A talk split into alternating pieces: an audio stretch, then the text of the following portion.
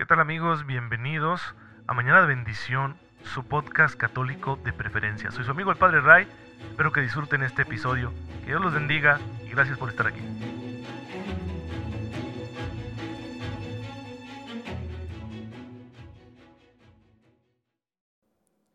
Muy buenos días queridos hermanos, muy feliz viernes.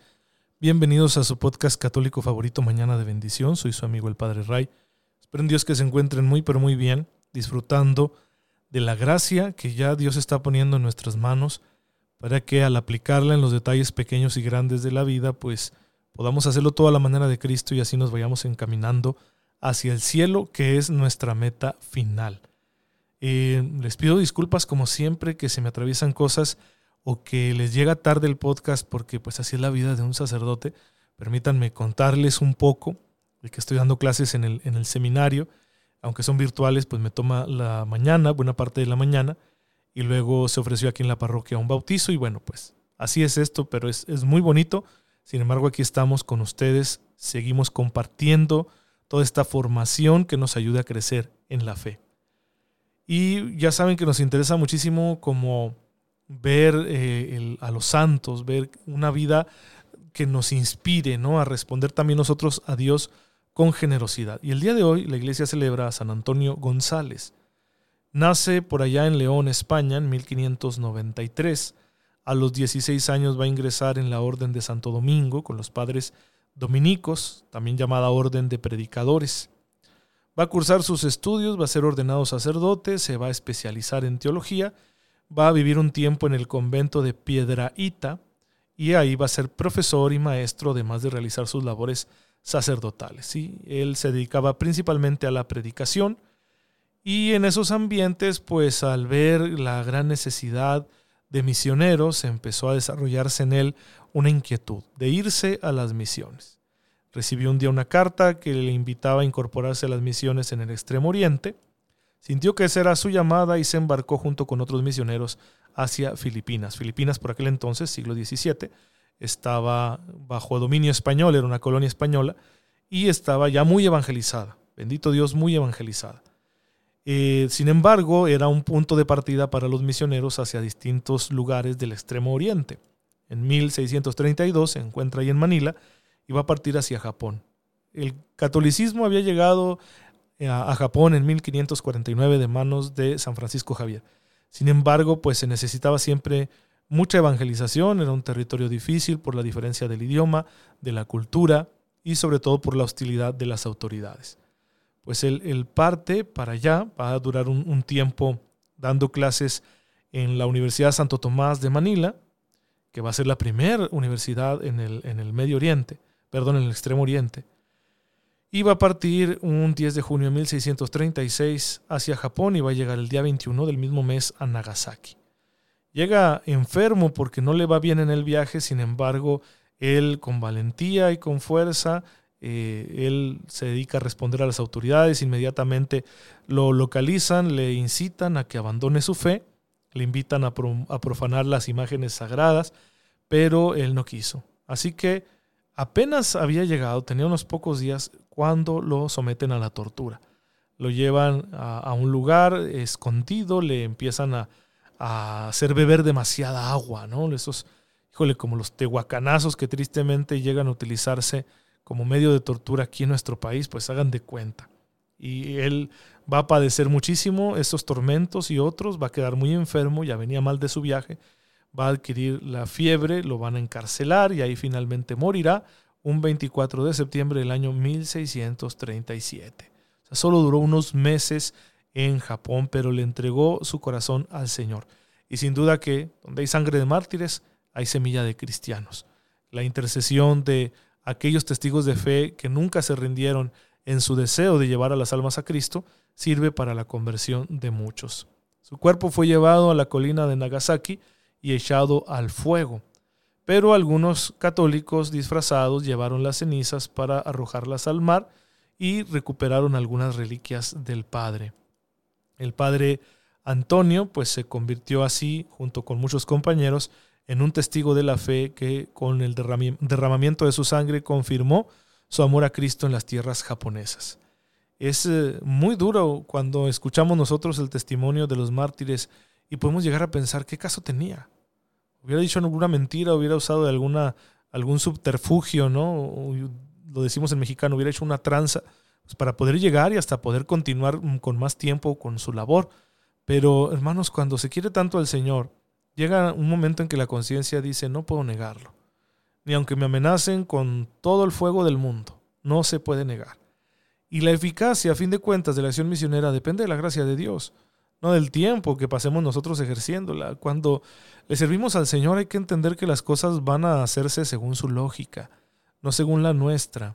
¿sí? No funciona igual. Ustedes empeñense en querer transmitir el Evangelio de una forma humana con criterios humanos y van a fracasar. Pero dejen que las cosas fluyan con la gracia de Dios y miren, todo va a ser distinto, va a haber muchos frutos, mucha eficacia. Yo lo he comprobado. Aquí, este podcast, Mañana de Bendición, no daba yo un cacahuate por él cuando iniciamos. ¿Sí? Nadie lo, lo escuchaba, un, círculo muy pequeño de personas empezaron a recibirlo y miren cómo se ha propagado, ahora no tengo ni la menor idea de a cuántas personas les llega, ni interés tampoco, porque yo quiero que se lo lleve el viento del Espíritu, que llegue a donde tenga que llegar, le sirva a quien le tenga que servir, lo comparta a quien lo quiera compartir y que Dios se haga cargo de que haya frutos. Nada me alegraría más que saber que hay muchos frutos de este pequeño servicio de evangelización digital. Y ya las cosas concretas de por dónde anda, quién lo recibe, qué se hace con él, pues no, no me, no me interesa gran cosa. Simplemente de repente me entero que alguien dice, Padre, ¿cómo me sirven sus audios? Gloria a Dios. Gloria a Dios. Me da gusto porque yo lo hago con mucho amor y, y con mucha entrega para que esté, esté disponible para ustedes. Y así es la labor de un misionero, así es la labor de un evangelizador. Sembrar y sembrar y sembrar donde Dios lo lleve, no solo con sus palabras, sino con el testimonio de su vida, a veces incluso hasta derramar la sangre, y que Dios se encargue de los frutos, porque la obra es suya, no es nuestra. Este no es el show del Padre Ray, es el show de Cristo. Es Cristo quien tiene que aparecer y quien tiene que brillar. Y bueno, sin duda que la fuerza para este martirio que padeció San Antonio González le vino de, de Jesús, de su amor a Jesús y seguro que a su maestro lo conocía bien y por eso dio la vida por él. Entonces nosotros estamos haciendo lo mismo. Queremos conocerlo bien para amarlo y servirlo, para entregarnos en su nombre. No podremos hacerlo si no lo amamos, no podremos amarlo si no lo conocemos. Y por eso estamos aquí dedicando tiempo a esta reflexión teológica acerca del misterio de Cristo. Estamos dedicando tiempo a hacer cristología de manera que conozcamos la persona y el misterio de Jesús lo más que se pueda, lo mejor que se pueda, y así nos vayamos enamorando cada vez más de Él. Ojalá que estemos muy, muy enamorados de lo que vamos conociendo de Jesús, que son cosas, pues, excelentes, ¿no? Cosas buenísimas, porque como dice el libro de los Hechos, como lo recoge el libro de los Hechos, recoge unas palabras de San Pedro, donde afirma, ¿no? Que pasó haciendo el bien, ¿sí? Y también los evangelios dicen que la gente decía todo lo hace bien. Pues por eso creemos en Él. Estamos hablando de sus milagros. Y bueno, pues hay, hay un detalle con los milagros que nos va a exigir una buena reflexión y mucha comprensión. Es el problema de la historicidad. ¿sí? ¿Cómo podemos admitir que en la historia se dieron verdaderamente los milagros? Ya les decía yo que hay mucha evidencia documental de Jesús, de su existencia. De verdad que el que niega su existencia, pues es alguien que no quiere admitirla, ¿sí? Porque evidencia documental hay. Hay más evidencia documental de la existencia de Jesús que de otros personajes de los que no dudamos. Entonces su existencia está segura. Que murió, ¿sí? También es, seguro, no solo porque era un ser humano, los seres humanos morimos, sino porque hay testimonio documental de que lo mataron, ¿sí? Y no solo de fuentes cristianas, sino también de fuentes extrabíblicas, de fuentes paganas y judías. Entonces, sí hay evidencia también de su muerte y de que murió en la cruz, ¿sí? De que murió en la cruz. Pero las acciones extraordinarias, sobrenaturales, milagrosas de Jesús, claro, los evangelios, que, que son un documento muy importante para conocer a Cristo, pues dan testimonio, ¿no? Dan fe de esos milagros Pero aquí la cuestión dice, bueno, pues que los que lo están escribiendo son creyentes, son, son discípulos de Jesús, son gente que quiere propagar su religión. Y cuando eso sucede, pues es lógico que todo mundo tenga la sospecha de que se lo están inventando. Y esa es una de las acusaciones que más se hace al misterio de Cristo. Alguien puede decir, ok, si existió, si murió, pero todo eso que dicen que hizo son mentiras. ¿Sí? No es cierto, es una ficción. Pues miren, eh, hay una serie de reflexiones que nos pueden ayudar a entender este asunto, ¿sí? acerca de la autenticidad histórica de los milagros de Jesús. Vamos a, a verlo porque es oportuno. El hecho primordial es que los milagros ocupan en los evangelios un puesto importante. ¿sí? Están íntimamente ligados, unidos a la trama del evangelio en general, de la vida de Jesús en general. Es preciso rechazar, ¿sí? Es preciso rechazar eh, los milagros como un evento aislado. O sea, no se puede separar la, el resto de las cosas que nos dicen los evangelios de Jesús, no se pueden separar de las narraciones de sus milagros. Así que si rechazas los milagros, rechazas el resto del evangelio. Si aceptas los milagros, aceptas todo el evangelio. Los relatos de los milagros ocupan un lugar muy extenso en los evangelios que sería imposible que todos ellos hubieran sido inventados posteriormente y atribuidos a Jesús. Esa es una evidencia documental, lo podemos ver analizando los textos. Esto lo dice concretamente un teólogo que no es católico, ¿sí? por eso utilizo esta referencia, que se apellida Trilling, y él afirma esto. Dice, los milagros están narrados de una forma tal y tienen un lugar tan extenso en los evangelios que es difícil que hayan sido inventados posteriormente. Que además no pasó mucho tiempo al momento en el que se pusieron por escrito estos textos. Después de la muerte y resurrección de Jesús no pasó mucho tiempo. Y por eso, ah, caray, pues así como para que alguien lo haya tomado y haya mitologizado su figura, creemos que no se da el tiempo suficiente. Si atendemos a las cifras, veremos que en el Evangelio de Marcos los relatos de los milagros representan el 31% del texto. 209 versículos de los 666 que tiene el Evangelio de Marcos. Sí, tiene 666 versículos. ¿Por qué? Porque Marcos no, no escribió versículos. Los versículos se, se pusieron mucho después, muchísimo después. Y no vayan a empezar ustedes ahí con sus locuras. Ah, es el número de la bestia que dice el Apocalipsis. ¿sí? ¿Cómo es posible que el Evangelio de Marcos tenga 666 versículos? No, no hay que ser supersticiosos. Tiene 666 versículos que se le atribuyeron después. Es decir, el texto muy posteriormente, en la Edad Media, se dividió en capítulos y luego en versículos. Y es el momento en el que consideraron ¿sí? esa cantidad, no, no como, como diciendo, queremos que esta cantidad sea, no, sino porque fueron dividiendo frase por frase, ¿no? Según tuvieran su sentido, y así fue como se distribuyeron los versículos y quedaron, en el caso del Evangelio de Marcos, 666. Entonces, de esos 666, 209 son sobre los milagros. En los primeros 10 capítulos, San Marcos habla del ministerio público de Jesús. ¿Sí? Es prácticamente toda la vida de Jesús, menos la pasión. Entonces, en ese sentido, la proporción es mayor.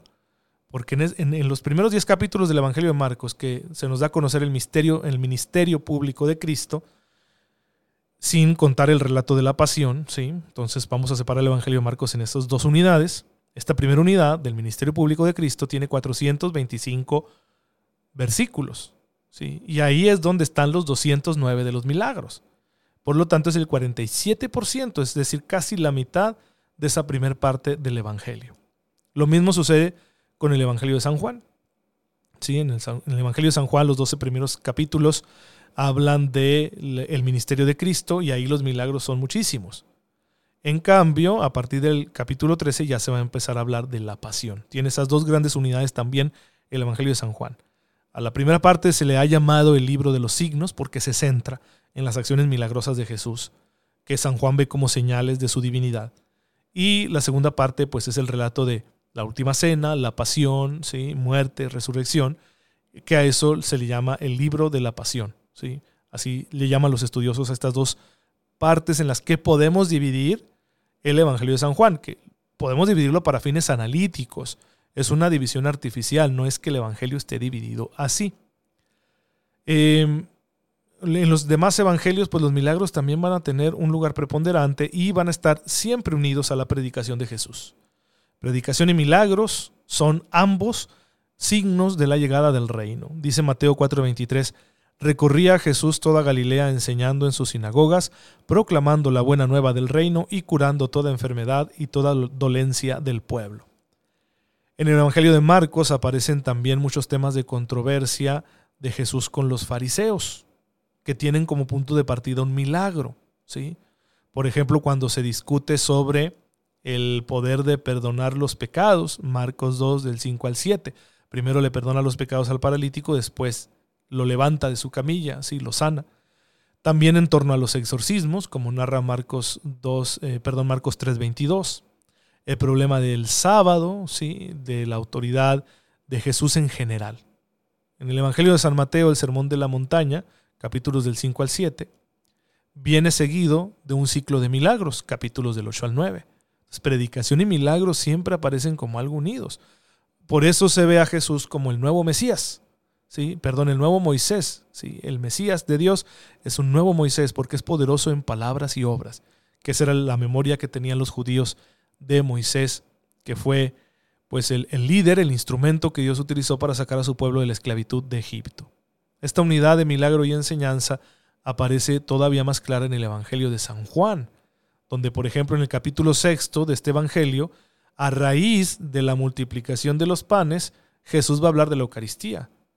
Hace el milagro, multiplica los panes, la gente se emociona, vamos a hacerlo rey, pues si nos puede llenar el estómago, ya no vamos a tener hambre, que Él sea el rey.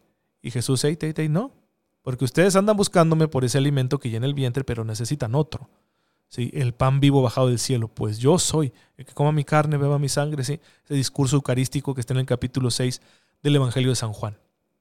También sucede en Juan 9 a raíz de, la curación de un ciego. Donde Cristo se va a presentar como la luz del mundo. Y también en la resurrección de Lázaro, capítulo 11 de San Juan, donde va a resucitar a Lázaro y así va a afirmar lo que él mismo está diciendo de que Él es la resurrección y la vida. Entonces, no podemos decir que sea la mano de los redactores, de los que escribieron los evangelios, sino que es el mismo Jesús quien realiza estas acciones. Su predicación y sus milagros tienen esa relación íntima e indisoluble. Y la fama que Jesús consiguió y que la conocemos no solo por los evangelios, sino por el resto de escritos que hablan de él, escritos de autores romanos y de autores judíos, hablan de la gran fama que consiguió. ¿Por qué la consiguió? Bueno, pues porque la gente decía que hacía milagros. Así que hay un testimonio muy fuerte acerca de que los milagros son hechos que se realizaron de verdad en la historia, en la vida terrena de Jesús. Los milagros no son un añadido, no aparecen como un añadido a los evangelios, sino que responden a la misma lógica de la predicación. En consecuencia, el que quisiera quitarle los milagros a los evangelios, pues tendría que quitarle todo su mensaje, ¿sí? Porque están íntimamente unidos. Otro hecho importante es de que Jesús realizaba estos milagros en público.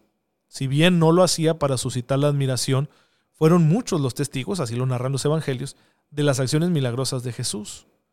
Hay algunos milagros, como cuando Jesús camina sobre el agua, que solo testifican sus apóstoles o cuando calma la tempestad pero no así otros milagros, la multiplicación de los panes, ¿sí? las sanaciones, exorcismos, eh, cuando convierte el agua en vino. Hay una comunidad más numerosa que testifica estas acciones.